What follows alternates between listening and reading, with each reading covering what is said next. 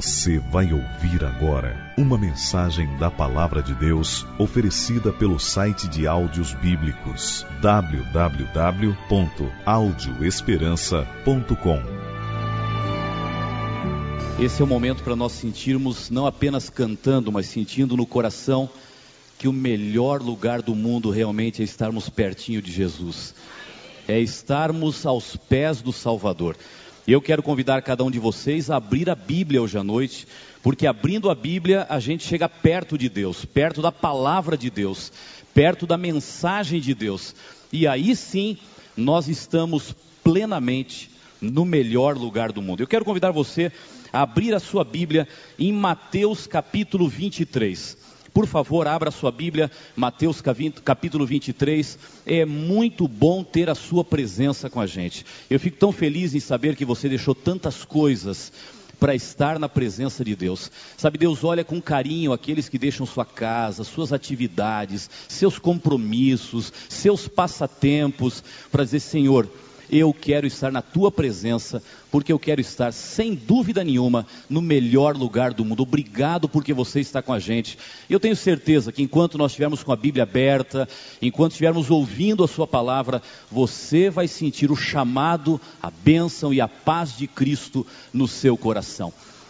Abra sua Bíblia e ao abrir a Bíblia, em Mateus capítulo 23, eu quero lhe pedir, feche os olhos e vamos pedir que Deus nos abençoe, porque tocamos naquilo que é sagrado e precisamos ter a bênção de Deus. Feche os olhos, vamos orar. Pai querido, a Bíblia está aberta mais uma vez. Nós queremos agora ouvir a tua voz, Pai. Estamos aqui por isso, porque queremos te ouvir, porque queremos estar aos pés do Salvador, porque queremos fazer desse o melhor lugar do mundo, não apenas o lugar, mas queremos que o nosso coração sinta a maior e a melhor paz do mundo neste momento. Por isso, dá-nos tua paz. Por isso, Pai, dá-nos a tua orientação. E que agora, Senhor, esse é o nosso pedido. A mensagem que foi escrita na Bíblia tanto tempo atrás, que foi falada por Jesus há tantos séculos atrás, se torne mais atual do que nunca e fale ao nosso coração. Nós queremos logo mais voltar para casa sentindo que nós te ouvimos. Não ouvimos o que queríamos ouvir, nós ouvimos aquilo que tu realmente tens para nos dizer. Esteja conosco, Pai. Abençoe muito esse momento. Pedimos em nome de Cristo Jesus. Amém. Mateus capítulo 23 conta um dos momentos mais difíceis e mais desagradáveis da vida de Cristo. A gente às vezes lê a história de Jesus e encontra Jesus sorrindo, Jesus chorando, Jesus repreendendo poucas vezes, Jesus demonstrando amor e atraindo as pessoas muitas vezes. Mas houveram alguns momentos que Jesus sofreu mais do que outros, e este momento que eu quero lembrar com vocês hoje é um dos momentos que fez Cristo sofrer. Estava chegando os momentos finais da sua vida. Ele estava preparado para fazer a sua última mensagem, falando da destruição de Jerusalém, falando da sua segunda vinda a essa terra, já preparando o coração dos discípulos e dos seus ouvintes para aquilo que iria acontecer. E antes do último discurso, antes de enfrentar a cruz, a traição, o sofrimento, Jesus subiu a uma montanha e de longe ele contemplou a cidade de Jerusalém, a cidade amada, a cidade abençoada, a cidade do grande rei, a cidade símbolo do povo de Deus, a cidade escolhida para ser a habitação visível do Senhor através do templo. Ele contemplou Jerusalém. E enquanto olhava aquela cidade, a Bíblia diz que Jesus chorou. Ele chorou poucas vezes, pelo menos está relatado que ele chorou poucas vezes no seu ministério aqui na terra, mas naquele momento, Jesus chorou ao olhar para Jerusalém. Foi o sentimento de alguém que sofreu por um povo que teve oportunidades, mas não soube aceitar as oportunidades que teve. E naquele momento de choro, de dor, de sofrimento, Jesus disse o que está em Lucas capítulo 23, e o verso 37. Veja que palavras fortes Jesus falou. O povo da cidade não ouvia naquele momento, mas foi a expressão que Cristo teve para colocar para fora o sentimento que ia no seu coração. E ele diz então, Mateus capítulo 23, verso 37, Jerusalém, Jerusalém, que matas os profetas e que apedrejas aqueles que te foram enviados. Quantas vezes eu quis reunir os teus filhos, como a galinha junta os seus pintinhos debaixo das asas, e tu não o quiseste. Se a gente pudesse resumir esse verso da Bíblia, a gente ia dizer que Jesus olhou para Jerusalém e disse: Jerusalém, Jerusalém, quantas vezes eu quis, mas tu não quiseste. Jerusalém, Jerusalém, Quantas vezes eu enviei os meus profetas para pregar dentro dos teus muros e tu não ouviste? Jerusalém, Jerusalém, quantas vezes eu preguei pessoalmente e tu não ouviste? Jerusalém, Jerusalém, quantas vezes eu fiz milagres, eu salvei e curei pessoas e tu não aceitaste? Jerusalém, Jerusalém, que pena eu tentei fazer tudo. Eu estou tranquilo que todas as oportunidades de Deus foram dadas. Mas infelizmente, Jerusalém, eu dei essas oportunidades e você não quis recebê-las. Se você pudesse gastar mais tempo comigo, nós não vamos fazer isso agora. Se você pudesse gastar mais tempo nesse texto, você entender uma coisa: aqui Jesus não está apenas sofrendo, Jesus não está apenas chorando, Jesus está trazendo junto com essas palavras um decreto sobre o povo judeu e um decreto em especial sobre a cidade de Jerusalém. Se você vê o verso seguinte, verso 38, ele deixa esse tema mais claro. Depois de chorar, depois de sofrer, ele fala a Jerusalém: Eis que a partir de agora a vossa casa ficará deserta. Sabe o que ele queria dizer aqui? A casa que ele se referia era o templo. O templo era o sinal da presença de Deus. A partir de agora, Jerusalém, a presença e a bênção de Deus se retiram dessa cidade, porque Deus fez tudo o que poderia e deveria ter feito. Sabe o que é que significou isso? Essas palavras de Cristo foram o decreto do fim das oportunidades de Deus para o povo judeu. O fim das oportunidades de Deus para Jerusalém. E quando eu comecei a ler esse texto, esses dois versos, eu confesso para vocês que eu fiquei intrigado. Quer dizer que houve um momento então que Deus, na pessoa de Cristo, falou: infelizmente, eu tentei, eu fiz, eu busquei, mas vocês não receberam agora, eu não posso fazer mais nada.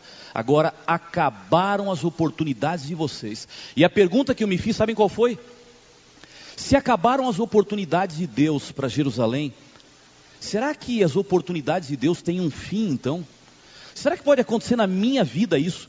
Será que Deus pode olhar e dizer assim: Fernando, Fernando, quantas vezes eu quis, mas você não, não atendeu. Infelizmente eu quis e você não quis. Agora não tem mais oportunidade para você. Será que ele pode dizer, Luísa, Luísa, Quantas vezes, Luísa, eu tentei, eu quis, eu busquei, você não reagiu, você não aceitou. Infelizmente, agora, Luísa, eu não posso fazer mais nada por você. Chega, acabaram as oportunidades. Será que ela pode dizer, Carla, ele pode dizer, Carla, Carla, quantas vezes eu quis? E tu não quiseste. Lembra aquela vez que você foi a um culto na igreja, Carla? Lembra? Fui eu quem levei você até lá, era a minha tentativa maior. Eu fazia todo o esforço, porque eu pensei: se a Carla for àquela igreja, se ela se assentar, se ela ouvir o que a Bíblia fala, quem sabe ela abre os olhos e o coração, coisa que não fez até agora, depois de mais de 30 anos de vida. Carla, fui eu que levei você até lá. Eu tentei, só que você ouviu a mensagem e simplesmente disse: não me interessa, eu tenho coisa mais importante para fazer, isso não é para mim, minha vida não combina, eu não posso ser demagoga de querer dizer que eu sou de Jesus, que eu aceito a Jesus, enquanto eu faço tanta coisa imprópria. Você colocou as suas desculpas na frente das minhas oportunidades. Eu tentei, Carla, mas não deu. Você lembra aquela vez que você saiu de casa e foi atravessar a rua e um carro freou e você gritou apavorada e recuou, parecia que ia ser atropelado. Lembra disso? Foi um momento marcante na sua vida, Carla. Eu segurei com os meus anjos o carro que ia atropelar você, Carla. E eu pensei, quem sabe, se a vida da Carla entrar em jogo e ela sentir aí uma ameaça de perder a vida, ela vai olhar para o céu e dizer: Obrigado, Senhor, por me salvar. Carla, eu salvei a sua vida da morte, Carla. E você nem olhou para cima para dizer: Obrigado, Senhor. Você só falou: Ufa, ainda bem que eu me livrei dessa e foi embora para o trabalho. Carla, eu tentei, eu fiz o que pude, eu busquei você. Só que infelizmente você nunca olhou para mim, você nunca me disse obrigado, você nunca disse: Senhor, o que, que eu posso fazer para retribuir esse amor tão grande? Grande. Você nunca se entregou. Será que pode haver um momento onde Deus decreta na vida de uma pessoa, acabou, não tem mais? E eu não sei se vocês já se fizeram essa pergunta, eu já me fiz. Especialmente quando a gente comete um erro, que a gente se sente envergonhado perante Deus, a gente fala: será que Deus ainda vai ter misericórdia de mim? Ou será que Ele cansou? Ou será que Ele está dizendo agora chega, não dá mais, eu fiz de tudo e com você não tem mais solução? A pergunta é: será que existe um momento onde podem acabar as oportunidades de Deus. Eu queria que você pudesse ter essa certeza hoje. Não existe um momento onde acabam as oportunidades de Deus. Não existe um momento. Existem três momentos onde podem acabar as oportunidades de Deus. Você sabia disso? Você sabia que existem três momentos? Um momento está no futuro, e eu não quero gastar muito tempo com ele, porque os outros dois estão no presente podem ser para nós, e nós temos que entender isso, até porque nós precisamos voltar para casa seguros de que nós entendemos como é que Deus age conosco e como é que nós devemos agir com Deus. O primeiro momento onde acabam as oportunidades de Deus, e eu não vou ler, mas você pode ler depois, está em Apocalipse capítulo 22, verso 11. E a Bíblia diz que isso vai acontecer bem pertinho do momento em que Cristo vai voltar a essa terra. Nós chamamos teologicamente esse momento, esse nome não é bíblico, mas é teológico, de fechamento da porta da graça. A Bíblia diz em Apocalipse 22, 11, que pouco antes de Jesus voltar, ele vai dar um decreto: quem está sujo, suje-se ainda. Quem está limpo, limpe-se ainda. Agora não dá mais para mudar de lado. Quem escolheu ficar de um lado, vai permanecer desse lado. Quem escolheu ficar do outro, vai permanecer do outro lado. Não há mais oportunidade de arrependimento, de mudança de vida, de mudança de escolha. Acabou. Fechamento da porta da graça, porque a graça de Deus não vai estar mais disponível às pessoas. Mas isso está no futuro. Pense comigo um pouquinho no presente. Há dois momentos onde podem acabar as oportunidades de Deus no presente. Um dele, um deles melhor, quase ninguém entende e o outro quase ninguém gosta de falar. O primeiro momento no presente onde podem acabar as oportunidades de Deus é aquele que quase ninguém entende. Sabem qual é? A Bíblia chama esse momento, porque o próprio Cristo falou assim, a Bíblia chama esse momento de pecado contra o quê? Contra o Espírito Santo. E quase ninguém entende porque é comum a gente se perguntar: será que eu cometi o pecado contra o Espírito Santo? Será que acabou para mim? Será que Deus ainda tem misericórdia? O que é esse pecado contra o Espírito Santo que faz com que acabem as oportunidades de Deus para alguém?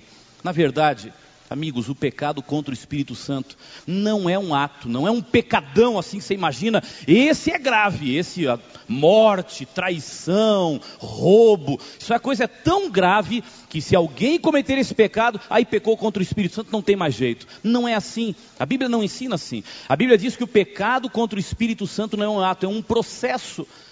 E o pecado contra o Espírito Santo é um processo que culmina no momento em que você não ouve mais a voz de Deus. Não é que Deus parou de falar, é que você parou de ouvir. Não é uma atitude arbitrária de Deus para com você, é uma atitude escolhida por você para com Deus. Você diz: Eu não quero ouvir mais.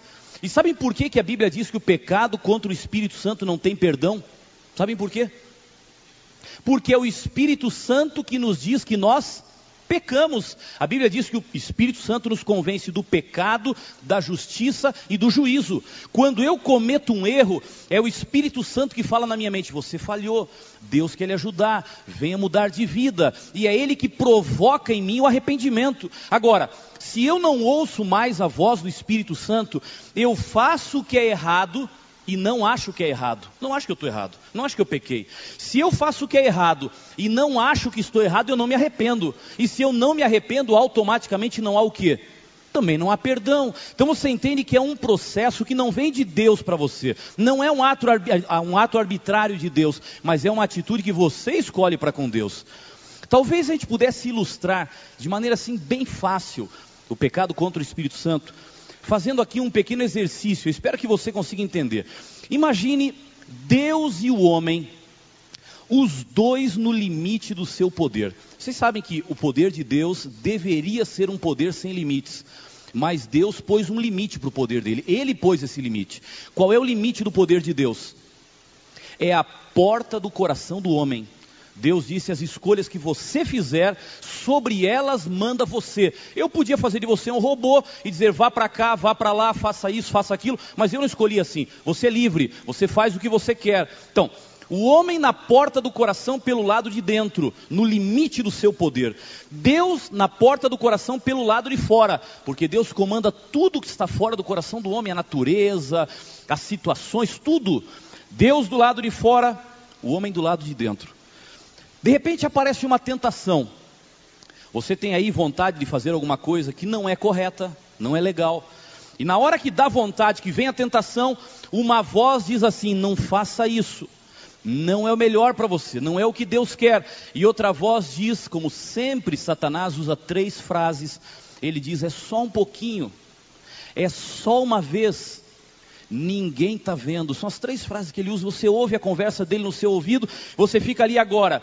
Ouço a voz de Deus ou ouço a voz do inimigo que mexe com as minhas sensações? Imagine que você ouça a voz do inimigo de Deus e diga assim: Senhor, eu sei o que o Senhor quer, mas eu prefiro não seguir. Eu gosto mais do que Ele está falando. Você diz não a Deus. Sabe o que, é que você faz? Você dá um passo para trás. Daqui a pouco vem outra tentação. E você diz não para Deus e sim para Satanás, você dá mais um passo para trás. E outra tentação, não para Deus, sim para Satanás, mais um passo para trás. Sabe o que acontece? Chega um momento que você falou tantos nãos, e deu tantos passos para trás que Deus continua na porta do coração porque ela está fechada. Você não deixou que ele entrasse. E ele continua clamando, gritando, tentando, chamando, só que ele está da porta do coração pelo lado de fora. E você disse tantos nãos e deu tantos passos para trás e se colocou numa posição tão distante que hoje, por mais que ele fale, você está longe demais e não consegue ouvir a sua voz. Por isso, meu conselho a você: não resista quando Deus fala ao seu coração. Não diga não a Jesus. Não faça isso. Talvez alguém pode perguntar aqui, mas pastor, me ajuda. Será que eu já cometi o pecado contra o Espírito Santo? Eu me sinto muito longe de Deus, eu me sinto assim, consciência culpada. Será que eu já cometi o pecado contra o Espírito Santo? Minha sugestão a você: eu não posso ler o coração de ninguém. Mas eu creio que nenhuma pessoa aqui cometeu pecado contra o Espírito Santo. Sabem por quê? Senão ninguém estaria aqui. Você só veio aqui porque quis ou porque ele, alguém lhe convidou e você aceitou o convite dessa pessoa, porque o Espírito Santo lhe disse: vá, é o melhor lugar para você. Você sentiu um desejo pequeno ou grande, e esse desejo pequeno ou grande foi o Espírito Santo falando ao seu coração. Então, eu não creio que alguém aqui tenha cometido esse pecado. Agora, a gente pode fazer uma análise. Será que eu estou perto de cometer esse pecado? Será que a luz amarela está acesa para mim, chegando perto da vermelha? Será que eu posso cometer, dizer outros nãos e já estar bem perto de finalmente estar distante do Espírito Santo e cometer esse pecado? Você pode fazer esse teste. Sabe como é que você faz? Uma dica, uma sugestão apenas. Você pode parar para fazer uma análise. Existe alguma coisa na sua vida que um dia você aprendeu que aquilo ali era errado, que quem ama a Deus não deveria fazer, não deveria ir, não deveria usar. Você aprendeu, você aceitou, você cresceu com aquilo muito claro diante dos seus olhos, estava na Bíblia, ou sua família lhe falou, muito claro. Mas um dia, alguém lhe fez um convite para experimentar o outro lado. E você pensou, não, mas eu, eu não vou nesse lugar. Porque eu sempre entendi que isso não é um bom lugar para quem ama Jesus. E os amigos dizem: Não, vamos com a gente, tem mal nenhum. O pessoal fica falando isso só para inibir você. Vem comigo. E você ali, vou, não vou, vou, não vou. Decidiu ir. Disse não a Jesus e foi. Quando você chegou lá no tal lugar, imagine qualquer lugar que um cristão não deveria ir. Você chegou lá naquele lugar, você não conseguiu aproveitar nada, porque o tempo inteiro a sua consciência dizendo: Não é lugar para você. O que, que você está fazendo aqui? Você está dizendo não a Jesus. Deus está triste com a sua atitude. Por favor, esteja onde Jesus pode estar. E você fica ali, você não curte, você não aproveita, você não entra naquele lugar. em termos de, de, aproveitar, porque a sua consciência lhe incomoda. Você volta para casa e fala: Não quero mais esse lugar. Não é lugar para mim. Não é lugar para quem ama Jesus. Você toma uma decisão, só que os amigos voltam a lhe chamar. Você que é isso? Você foi lá, você viu algum mal lá dentro? Você ficou incomodado porque botaram isso na sua cabeça. Agora, vem com a gente, você tem que aproveitar um pouco mais, relaxa. E você ali, vou, não vou decidir a segunda vez. Você vai. Só que essa segunda vez, a sua consciência já não lhe incomoda tanto. E você vai uma terceira, e você vai uma quarta, e você vai uma quinta, e você começa a frequentar o lugar. E de repente chega um pastor, quem sabe, e faz uma mensagem e fala: esse é um lugar que a Bíblia diz que você não deveria ir. Esse não é um bom lugar para um cristão. Você fala: qual é o problema? Eu não vejo mal nenhum. Vocês é que ficam imaginando isso. Eu não vejo problema nenhum. O mal está na cabeça de cada pessoa. A minha consciência não me acusa por estar indo nesse lugar. E aí, sabe o que é que eu fico pensando? um dia ela já lhe acusou. Sabe o que aconteceu? Você foi e o Espírito Santo disse não vá. E você disse não a ele. E foi a segunda vez. E ele disse não vá, só que você já ouviu o som um pouquinho mais fraco. E você foi a terceira e o som ficou mais fraco. E o som foi ficando tão fraco da voz da consciência e da voz do Espírito Santo que chegou um momento onde você não ouviu mais. E hoje você não consegue ver mal nenhum. Você é capaz de questionar qualquer pessoa que diga que esse não é um bom lugar porque para você, neste ponto, o Espírito Santo já não consegue falar mais. E eu diria luz amarela, porque se existe um ponto na sua vida onde o Espírito Santo já não está conseguindo falar, cuidado, você já pode estar muito longe, não resista mais, porque você está mais perto do que você imagina de cometer o tal pecado contra o Espírito Santo. Deu para entender o que é isso? Agora há um segundo momento no presente. Há um segundo momento onde qualquer pessoa onde qualquer pessoa pode ter o fim das suas oportunidades. Eu disse que o primeiro momento ninguém consegue entender ou quase ninguém consegue entender. E o segundo momento quase ninguém quer falar. Há pessoas que são meio supersticiosas e falam assim: não, não, não fala nesse negócio aí, porque quando você fala, parece que vai acontecer. Eu prefiro não falar para que não aconteça nada. Amigos, eu não creio em superstição, eu creio na direção divina sobre todas as coisas. Nada acontece, diz a Bíblia, sem que Deus permita. Nada acontece. Então, não pense em superstição, porque nós vamos falar sobre isso. Pense que Deus tem o comando de tudo. Mas o segundo momento no presente, onde podem acabar as oportunidades de alguém, é quando a vida acaba. Quando a pessoa morre. Acabou a vida, acabaram as oportunidades. Ninguém gosta de falar, eu disse, primeiro porque acha que vai acontecer. E segundo, as pessoas não gostam de falar porque a gente tem a ideia de que a morte nunca é algo próximo da gente. A pessoa que está jovem fala assim, pastor, não fala disso não, eu estou com 18 anos, eu tenho a vida pela frente, eu não tenho que esquentar a cabeça com esse assunto. A pessoa que tem meia idade fala, olha, agora que eu amadureci, eu tenho a vida pela frente. O idoso fala: minha saúde está boa, eu não estou preocupado com isso. Se eu me preocupar com isso, eu não vivo mais. Ninguém quer pensar no assunto, mas esta é uma realidade que mais cedo ou mais tarde qualquer um deverá encarar. E quando a vida acaba, acabam as oportunidades. E olha, eu vou dizer para vocês, eu não me esqueço. Até hoje marca a minha vida um dos primeiros lugares onde eu fui pastor quando iniciei o meu ministério. Eu prefiro não citar nomes para que isso não venha constranger nenhuma pessoa. Mas um dos primeiros lugares onde eu, onde eu fui pastor, eu lembro que eu fui transferido, eu era pastor de uma igreja e disseram: olha, a partir do próximo ano você vai ser pastor agora de uma outra igreja. Ok, eu cheguei na nova igreja, fiz uma reunião com os líderes da igreja. E logo após a reunião, um dos líderes da igreja disse assim: Pastor, você podia fazer uma visita a uma família da igreja comigo essa semana, porque o assunto é muito sério. Eu falei, tá bom, eu estou ainda chegando, tem um bocado de coisa por acertar, mas nós vamos lá. Que dia é melhor? Ele falou, terça-feira à noite. O senhor vem até a igreja, eu lhe encontro aqui, eu lhe levo até a casa da família, que é bem pertinho da igreja. Nós combinamos e eu cheguei terça-feira, ele já estava lá. E quando ele entrou no carro, eu falei assim: me conta um pouquinho sobre a família que nós vamos visitar. Eu queria saber qual é o motivo da visita, por que, que a visita teve que ser urgente, tem algum problema acontecendo lá. Disse assim, pastor, na verdade não é um problema novo, é um problema antigo. Mas parece que a situação agora é mais grave. A família que o senhor vai visitar é uma das famílias pioneiras da igreja. Eles ajudaram a fundar essa igreja há muitos anos. Há mais ou menos nove anos, a esposa ficou doente. Levaram aos médicos e começaram a fazer tratamentos e nunca, coisa que hoje a medicina praticamente não faz mais, mas nunca contaram para ela o que ela tinha. Na verdade, ela tinha um tumor no estômago. E eles preferiram, para mantê-la animada, não dizer que ela tinha o tumor, pensando que se ela soubesse da doença, ela poderia desanimar, perder a esperança na vida. Então vamos tratá-la. Ela tem uma doença, nós vamos dar remédio para ela. Contaram para a família, a família sabia o que estava acontecendo, mas ela não sabia. E foi ao hospital, e fez tratamento, e tomou remédio. E falou, pastor, ela resistiu nove anos à enfermidade. A questão é que agora o câncer voltou mais forte.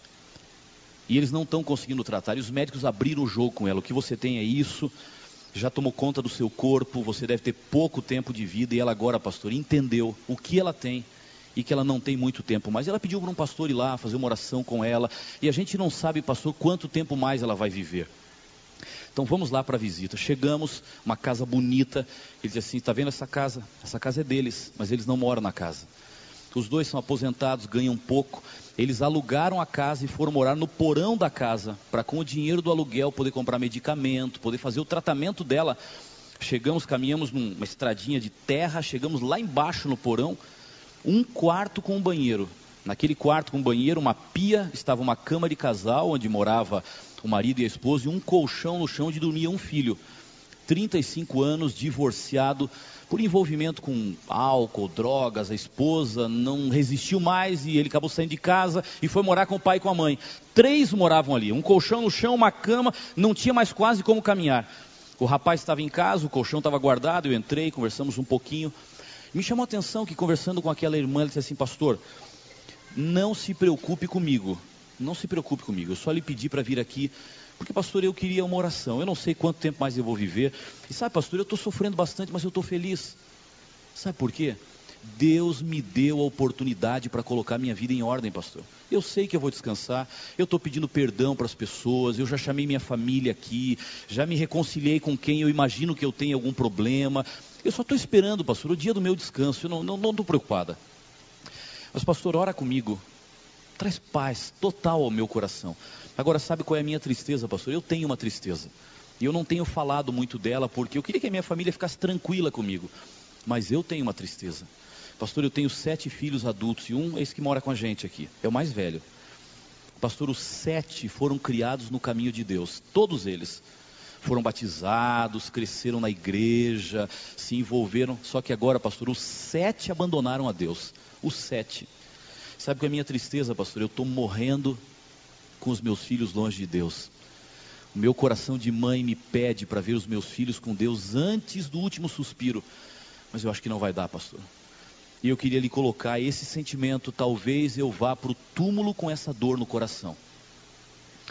Eu orei com ela, eu vi uma Bíblia de capa marrom do lado da cama, muito surrada, e eu entendi que aquela irmã lia muito aquela Bíblia, foi ali que ela encontrou paz. Eu voltei para visitá-la, na semana seguinte ela ainda estava viva, eu fiquei muito impactado com aquilo, voltei à casa dela, ela já não falava mais, estava com o estômago muito inchado, pingavam água com algodão na sua boca, ela só tentava falar alguma coisa, eu já não entendi mais, eu orei com ela, eu me despedi, e dois dias depois a irmã faleceu, e me ligaram, disseram, pastor, a família quer que o senhor faça a cerimônia fúnebre na igreja. Eu estava chegando, não conhecia bem a situação. E eu fui, naquela manhã, fazer o enterro daquela mulher. Pedi à família que me trouxesse a Bíblia dela. Aquela Bíblia que me, me gravou, estava do lado da cama, capa marrom, surrada. Eu disse: Eu gostaria de pregar com a Bíblia que foi dela porque eu sei que ela naquela Bíblia encontrou conforto, paz, ali ela encontrou forças para me dizer o que ela disse: eu descanso em paz. Peguei a Bíblia para pregar, mas uma coisa me chamou a atenção no dia do enterro daquela mulher. Os sete filhos sentaram no primeiro banco à minha direita à frente, todos eles. Mas o filho que morava com eles em casa, de 35 anos, bebeu e bebeu muito quando soube da morte da mãe. Estava completamente bêbado. E eu falava e aquele rapaz gritava e caía e os irmãos pegavam, ele vinha para perto do corpo da mãe, se jogava em cima e começava a falar coisas que não tinham nexo. E a família, além de sofrer pela perda da mãe, ainda tinha que sofrer para administrar o caso de um filho daquela senhora bêbado, fazendo um escândalo na cerimônia e deixando o clima ainda mais pesado. Eu preguei com a Bíblia dela e no momento eu confesso que eu caí na tentação de olhar para os filhos e dizer: Filhos, Eu não queria fazer isso, mas eu acho que eu preciso agora. E me dirigi a eles aqui no banco da frente e disse: Eu visitei duas vezes a mãe de vocês em pouco tempo que eu estou aqui. E eu lembro até hoje do que ela me disse. E infelizmente ela descansou sem ver um sonho realizado. E ela me disse que o sonho dela era ver vocês de volta nos caminhos de Deus. E ela me disse que criou vocês como uma mãe cristã deveria criar. E vocês escolheram outro caminho, filhos. A mãe de vocês não viu esse sonho se realizar, mas um dia Deus vai chamá-la à vida. E eu queria pedir a vocês, estejam prontos para encontrar com ela. Por favor, não percam esse momento. E eu lembro que terminou a cerimônia, vários me cumprimentaram, agradeceram, disseram, pastor, obrigado pelo puxão de orelha, nós precisávamos disso. Agora a gente vai colocar a vida em ordem, só que não aconteceu nada. Foi um momento de emoção, de decisão, não aconteceu nada. Só que para minha surpresa, no outro dia de manhã, alguém me ligou, alguém da família, disse: Pastor, o senhor observou ontem na cerimônia que o marido não estava presente? Eu falei: Eu lembro dele nas visitas que eu fui, realmente eu não vi o esposo lá. Pois o esposo teve uma parada cardíaca quando soube da, do falecimento da esposa. Ele está internado no hospital, me deram o nome. O senhor podia fazer uma visita para ele? Eu falei: é Claro, é já. Nós, pastores, podemos ter acesso à UTI em momentos especiais. Ele estava na UTI, apresentei minha credencial de pastor, me deixaram entrar. E eu fiquei surpreso, cheguei lá e encontrei um homem falando, aparentemente normal. Me perguntou da cerimônia, eu falei da mensagem. Não citei o caso do filho, mas falei do que tinha acontecido. Uma semana exatamente depois do enterro da esposa, eu estava fazendo a cerimônia fúnebre do marido. Uma situação muito desagradável. Eu nunca tinha enfrentado isso. As flores no jazigo da família não tinham murchado do enterro da esposa e nós já estávamos chegando com o corpo do marido ali os filhos sentados de novo na frente, aquele rapaz não bebeu. Eu acho que os, os irmãos o cercaram para não acontecer aquele, aquele drama de novo, a família ferida, machucada, assentada ali na frente. E eu mais uma vez abri a Bíblia e disse: Filhos, sabe qual é a minha pergunta? O que mais tem que acontecer? Eu não creio que Deus faz o mal, mas Deus permite as coisas. Eu não entendo o porquê. Agora eu só pergunto a vocês: o que mais precisa acontecer? Vocês perderam a mãe, foi um chamado para vocês. Ela me disse isso. Não houve muita reação. Agora vocês estão perdendo o pai, as duas referências cristãs que vocês tinham se foram. Será que essa não é a oportunidade que vocês precisam? De novo, muitas promessas, mas não aconteceu nada. Nós estávamos saindo da igreja para levar o corpo até o cemitério. Um rapaz da igreja me abordou. Eu não conhecia ele assim, pastor, o senhor não me conhece, eu sou membro aqui da igreja, eu pratico triatlo. Todo dia eu acordo seis, seis e meia da manhã para correr, nadar e pedalar. E eu sou vizinho da casa dessa família que o senhor fez o enterro do marido e da esposa, muro com muro, eu moro do lado. E eu vi o senhor falando no primeiro culto, agora a segunda vez falando para os filhos. E pastor, aquele rapaz vai ficar sozinho morando naquele porão agora. Eu fiquei pensando, o que, vai acontecer com ele? Ele tem problema com drogas, com bebida, agora sem o pai e a mãe, mesmo idoso, ele vai se atirar nessa vida. E eu pensei comigo, pastor, eu vou cuidar desse rapaz. Eu vou chamá-lo para vir à igreja, eu vou chamá-lo para fazer uma entrega, eu vou chamá-lo para voltar. E eu adotei esse rapaz como uma pessoa que eu vou ajudar. E eu encontrava com ele sempre perguntava: "E aí, como é que está o fulano?" Disse assim, pastor, está muito duro. Eu vou na casa dele, eu bato a porta, ele até me deixa entrar. Tem vezes que ele nem deixa entrar. Mas ultimamente eu tenho ouvido dele sempre a mesma coisa, fala assim: "Não insista." Ele sempre fala: "Não insista. Vocês pegam demais no pé." O dia que eu tiver afim, eu vou. Eu não estou afim agora, você está entendendo? Eu tenho um monte de problemas. O que, eu vou fazer na igreja? vou chegar lá com cara de pau, sentar bonito, bem vestido, sendo que eu sei que fora de lá eu sou outra pessoa. Não tem como. Então, o dia que eu tiver com a vida em ordem, o dia que eu resolver os meus problemas, eu vou. Só que essa hora não chegou ainda. E pastor, está difícil. Eu tenho ido lá, mas infelizmente ele não aceita. Eu chamo para um culto na igreja, um culto da semana, um outro culto. Ele não aceita nada. Para minha surpresa, três meses depois, eu fiz o enterro daquele rapaz, na mesma igreja. E com a família agora, faltando três membros. Alguém bateu a porta do porão onde eles moravam, ninguém atendeu, primeiro dia. Imaginava que ele não estivesse em casa. Segundo dia, alguém disse que viu ele entrar, mas não saiu. Decidiram arrombar a porta e encontraram o corpo do rapaz caído no banheiro, Possivelmente estava alcoolizado, uso de drogas, perdeu o equilíbrio, bateu a cabeça em algum lugar e ali mesmo ele ficou. A família pediu que nós fizéssemos um culto na igreja antes de levar o corpo para o cemitério. E eu aceitei. E pela terceira vez eu falei àquela família. Mas eu confesso para vocês que eu não falei mais do que a mãe tinha me pedido. Eu achei que seria falar demais a mesma coisa. Mas vou dizer a vocês uma coisa: Eu ficava olhando o corpo daquele rapaz, estava bem em frente ao lugar onde eu falava. Eu olhava para ele e pensava: será que ele imaginou, com 35 anos de idade, que ele só teria mais três meses de vida? Quando ele estava bêbado da primeira vez e me ouviu, quem sabe atrapalhado, mal entendeu o que eu falei, será que ele imaginava que ele só teria mais três meses de vida? Depois que ele veio para o segundo enterro lúcido, entendendo tudo, Será que ele imaginava que aquilo talvez era uma das maiores oportunidades? Deus estava sendo duro com ele, estava chacoalhando a ele para que entendesse, para que aceitasse. Será que ele imaginava que ele não podia brincar com o tempo e que ele só tinha três meses de vida? Será que ele imaginava que ia acabar tão cedo? Quando ele pôs para fora aquele rapaz que batia a porta dele, será que ele imaginava que ao pôr aquele rapaz para fora, ele estava pondo para fora as oportunidades, as últimas oportunidades de salvação que Deus mandava para ele? Eu imagino que não. Eu não posso julgar qual é o veredito de Deus sobre ele. Eu não posso julgar. Não tenho autorização para isso. Mas eu confesso que eu olhava para ele e pensava: e se fosse eu? E se fosse eu? Não sou eu. Graças a Deus estou vivo. E se eu tenho vida, tenho esperança. Mas e se fosse eu que tivesse três meses de vida e num lance dentro da minha casa a minha vida acabasse? Eu estaria pronto, eu teria aceitado as oportunidades que Deus colocou no meu caminho ou eu teria brincado com elas e teria perdido as oportunidades sem aceitá-las. Aquele rapaz e essa história me fizeram pensar. Quantas vezes Deus manda a oportunidade e eu falo, agora não, um dia, um dia, um dia, achando que esse dia tem muito tempo para chegar. E ele pode estar muito mais perto do que eu imagino. Quanta gente foge dessa realidade e deixa as oportunidades de Deus passarem. Sabe, eu fico pensando hoje à noite, Deus trouxe você até aqui, porque essa pode estar sendo uma das maiores oportunidades da sua vida. Quando alguém lhe ligou, lhe convidou, quando você entrou no carro para vir, a pessoa, eu vou lá assistir um programa, vai ser legal, vai ser bom. Mal imagina você que Deus pode estar dizendo, vá, porque eu não sei mais o que eu vou fazer para chamar você. Eu tenho feito tudo, mas não tem dado certo. Eu não estou dizendo que a sua vida vai acabar amanhã, não. Mas amanhã você pode estar longe demais. Você pode mudar daqui. Amanhã você pode não ter quem lhe convide. Amanhã o seu coração pode estar muito fechado e Deus não entra mais. Deus só quer dizer, amigo, eu sinto que você está chegando num ponto onde eu não sei mais o que fazer. Eu estou usando todos os recursos que eu tenho. Por favor, não deixe passar essa oportunidade. Eu fico pensando, você não pode perder esse momento.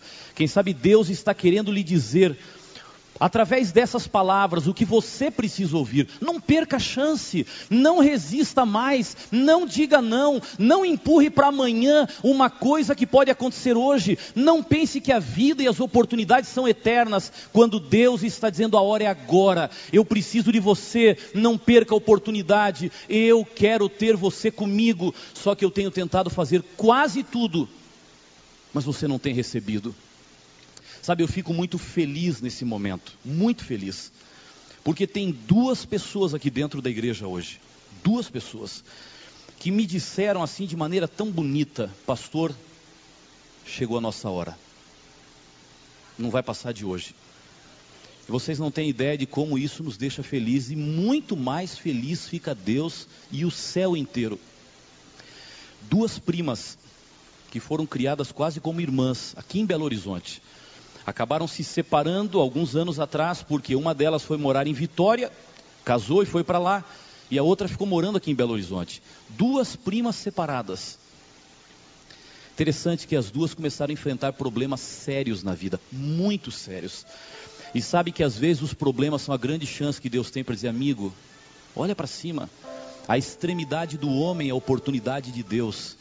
Começaram a enfrentar problemas, só que a prima que mora em Belo Horizonte começou a enfrentar problemas mais sérios, colocando em risco a sua saúde pessoal. E a prima de Vitória veio para visitá-la aqui. E enquanto ela estava visitando, a prima aqui de Belo Horizonte teve um o pico da sua crise.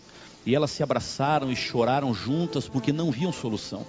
E no meio daquele choro, daquele abraço, daquela tentativa de ajudar a prima que estava no momento crítico, a outra prima de Vitória falou para ela assim: Eu estou ajudando você, mas eu estou precisando de ajuda, viu? Você não sabe e começou a contar para ela o drama que ela também vivia. Porque para todos parecia que o problema era só com a prima que morava aqui em Belo Horizonte. Estava tudo bem com ela, mas não estava. E as duas compartilharam o drama que estavam vivendo.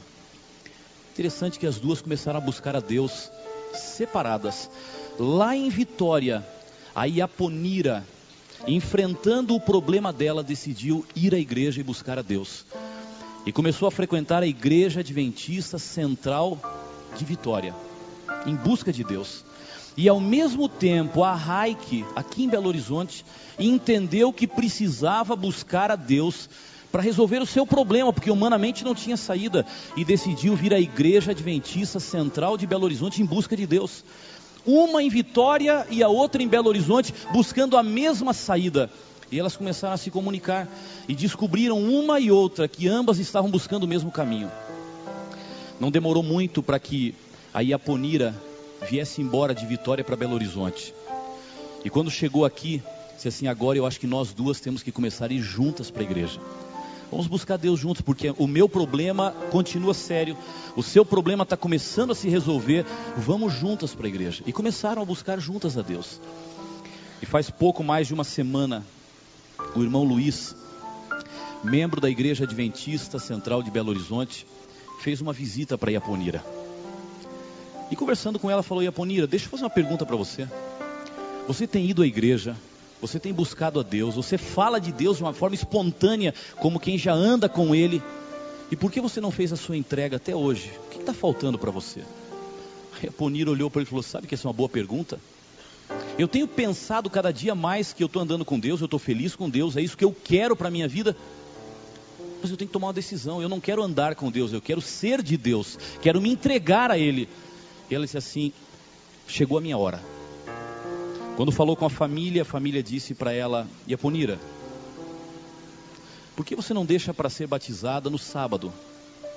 Faz sua entrega no sábado, a família inteira vai poder assistir a sua entrega. É muito mais bonito, pai, tios, primos. Falou: não, a minha entrega é hoje. Hoje pela manhã, ela foi visitada para saber se realmente ela queria fazer essa entrega ou se queria esperar para o final de semana. Falou: não e a frase que ela me repetiu várias vezes quando nós conversamos, pastor, eu não quero adiar a minha decisão, é hoje. Se não puderem estar todos os familiares, não há problema. Eu tenho uma sensação no meu coração, ela falou, que eu não posso passar de hoje. E ela foi procurar a Raik, sua prima, e disse: Raik, eu tomei uma decisão. A gente tem ido à igreja, a gente tem procurado a Jesus e eu agora quero me entregar a Ele. E vai ser hoje. A Raik, que já vinha pensando nisso há tempo, mas estava com medo dessa decisão, falou assim: se você vai, eu também vou. A sua decisão é o que eu precisava para quebrar o meu medo.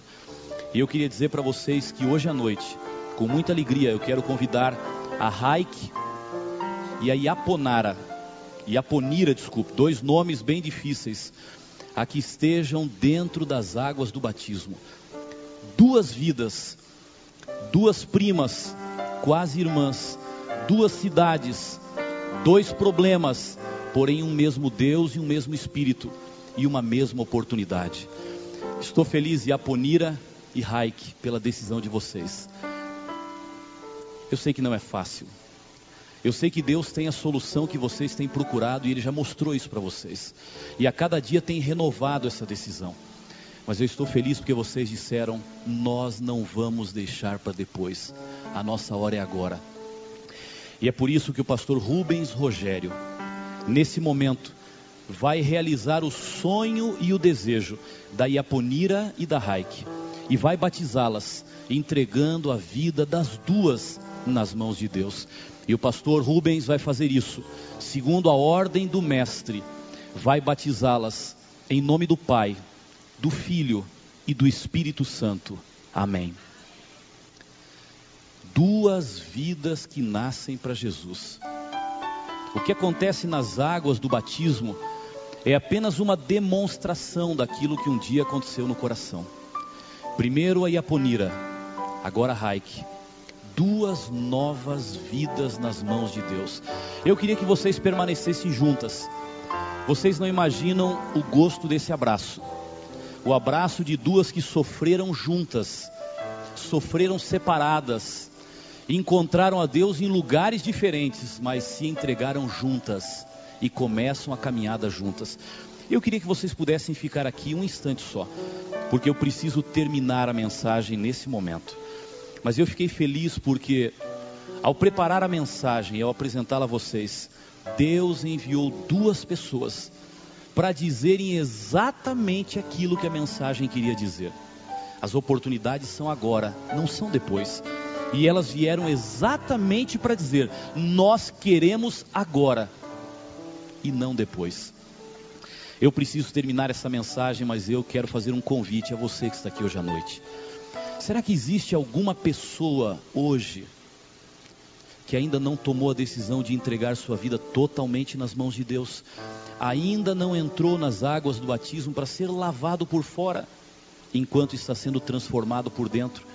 Será que há alguém aqui que tem andado em caminhos diferentes de Deus? Que tem deixado passar oportunidades e mais oportunidades. Deus está dizendo: Eu estou chamando você. Eu quero você. Por favor, quantas vezes eu quis e até hoje você não aceitou? Por que você não aproveita a oportunidade? Eu gostaria de terminar este culto fazendo uma oração. Uma oração por você que acompanha essa mensagem agora por você que saiu de algum lugar e foi até a presença de Deus, ao melhor lugar do mundo, e nesse momento ouve a voz do Espírito Santo dizendo: É você. Tantas oportunidades desperdiçadas, mas eu hoje vim para buscar você. Não resista, não deixe para amanhã, amanhã pode ser muito tarde. Não diga não a Jesus. Esse é o seu momento para dizer: Senhor, eu aceito.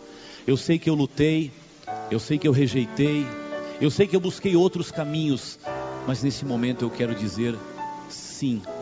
Essa luta que já dura tanto tempo, agora pode chegar ao final. Por que você não faz essa decisão? Por que você não aproveita esse momento para dizer, Senhor, eu preciso me entregar? Eu quero convidar a Fernanda para cantar. E a música que a Fernanda vai cantar hoje à noite é o convite que Deus quer fazer ao seu coração. Deus vai falar através da música. E eu quero lhe fazer um pedido.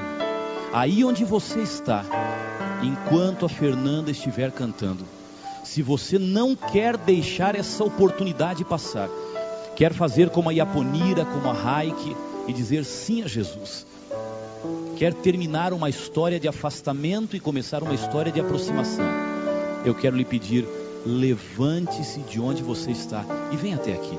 Eu queria que você pudesse ficar aqui do meu lado esquerdo. Eu queria poder olhar para você. Eu queria poder cumprimentar a você. Eu queria poder lhe estender a mão em nome de Deus para dizer parabéns, porque chegou a sua hora. A Fernanda vai cantar se hoje Jesus te chama e tu não vens. Para onde vais então? Por que ficar no frio gelado que não satisfaz? Vem para Jesus. Por favor, enquanto a Fernanda canta, eu quero lhe pedir do fundo do coração, aí onde você está, se levante, venha à frente. É a sua oportunidade para aceitar e dizer sim a Jesus. Eu vou estar orando e esperando você.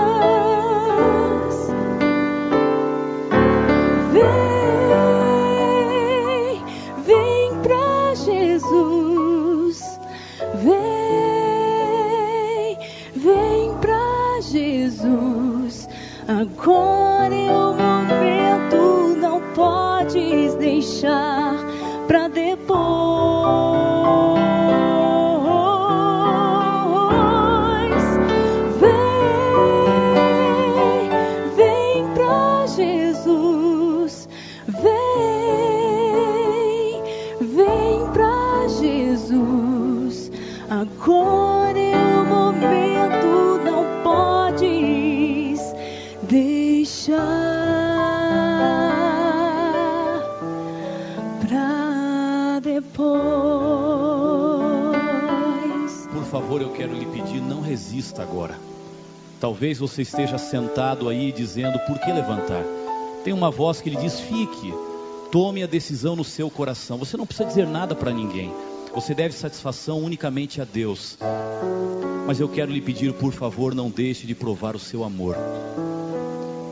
Por favor, se levante onde você está. Se hoje Jesus lhe chama, lhe dando a grande oportunidade da sua vida, e você não vem, para onde você vai? Qual é o caminho que você vai escolher? Que vida você quer?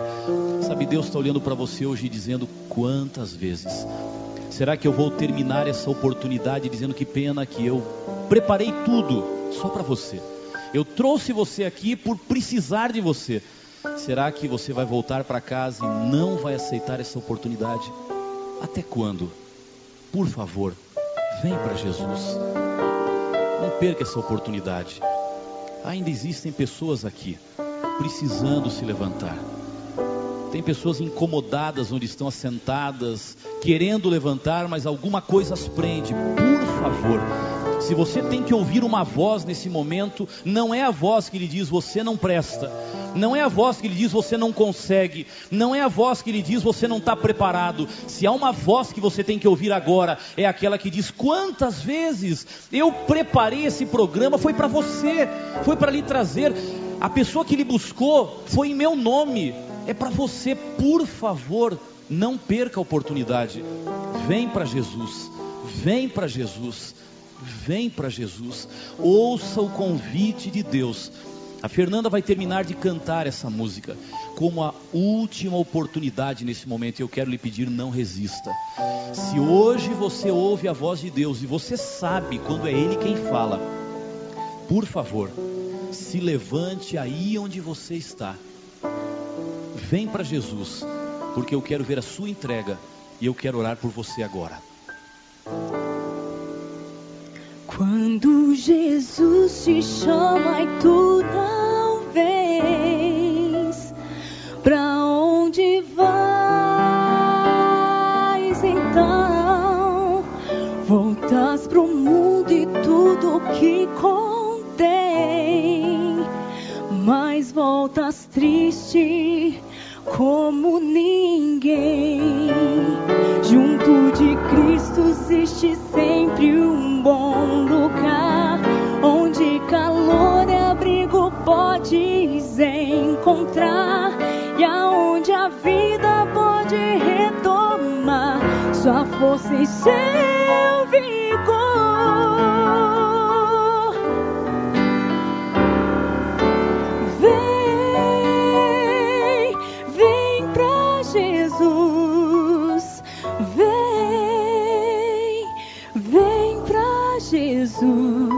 Agora é o momento, não podes deixar para depois.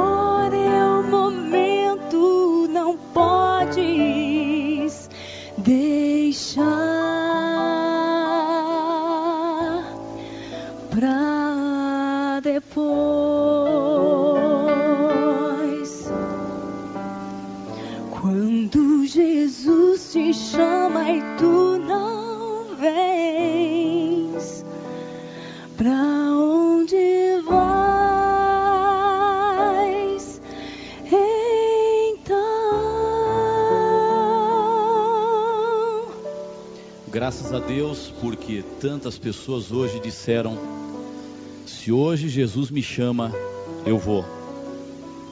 Eu não quero deixar essa oportunidade passar. Deus abençoe cada um de vocês. Sabe, Deus lê o coração, sabe por que você veio. Ele sabe por que você levantou. Só Ele sabe. Só Ele sabe por que vocês dois vieram. Estou tão feliz porque vocês aproveitaram a oportunidade.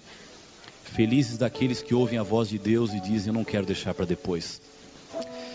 Será que tem mais alguém que hoje gostaria de dizer: Eu não quero perder a oportunidade? Será que você, que me ouve agora, não quer aproveitar esse último momento para dizer: Eu estou aqui, Senhor, eu aceito, eu quero. Eu sou fraco, eu não tenho forças, eu não resisto, eu já tentei, caí, me levantei, mas eu não quero perder esse momento. Por favor, se levante aí onde você está. Vem para Jesus. Vem para Jesus. Eu falo isso agora não porque eu queira lhe falar, mas porque Deus me pede para lhe falar. Eu preciso orar e terminar essa mensagem. E eu não gostaria que ao terminar a mensagem você pudesse voltar para casa dizendo no seu coração: Eu perdi a oportunidade. Deus vai continuar amando você, Ele ama sempre, mas Ele está lhe dizendo hoje claramente: esse é o seu momento. Vem para Jesus. Graças a Deus por todos os que se levantaram, graças a Deus pela sua decisão. Eu quero orar a Deus, eu quero entregar vidas nas mãos de Deus. Porque ninguém que se levanta perante Deus se levanta para cair. Todos os que se levantam perante Deus se levantam para vencer. Feche os olhos, vamos orar. Se alguém ainda quiser se levantar durante a oração, vem para Jesus. Saia de onde está e chegue até aqui, mas eu preciso que você não volte sem tomar a sua decisão. Pai querido, que bênção estar na tua companhia. Esse aqui é o melhor lugar do mundo e a nossa vontade é continuar aqui. A gente se sente em paz, protegido. É tão duro voltar para o frio gelado do mundo. Mas nós temos que enfrentar, Senhor, mas nós queremos enfrentar contigo. Obrigado por todos os que se levantaram e aproveitaram esse momento para dizer sim a Jesus. Não deixaram para depois. Não querem repetir a história do povo judeu. Não querem repetir a história de Jerusalém. Não querem voltar a fazer Jesus chorar. Mas hoje à noite trouxeram alegria no reino do céu. Olha para cada um dos que se levantaram, Pai. Tu conheces o nome, Tu conheces o motivo. Há alguns que se levantaram num ato de desespero, clamando por um milagre. Há outros que se levantaram para dizer: Pai, cura as feridas do meu coração. Tu conheces cada um. Eu só quero louvar o teu nome porque hoje oportunidades não foram desperdiçadas. O Espírito Santo está feliz porque ouviu um sim. A vida está abençoada porque está nas mãos de Deus. Receba, Senhor, cada um nas tuas mãos faz de cada pessoa mais do que vencedores pelo sangue de Cristo Jesus. Que daqui saiam pessoas transformadas, pessoas vitoriosas, porque a partir de agora andam contigo. Que a tua bênção esteja com a Iaponira e com a Raik, que hoje entregaram a vida a Jesus. Que sejam vitoriosas e que aproveitem cada oportunidade que tu colocares no caminho delas. Fica conosco nos entregamos em nome de Cristo Jesus. Amém. Deus abençoe muito, muito a todos vocês. A mensagem que você acabou de ouvir está disponível no site www.audioesperança.com onde você encontra sermões, estudos bíblicos, palestras, entrevistas e muitos outros temas para manter acesa a chama da fé em seu coração. www.audioesperança.com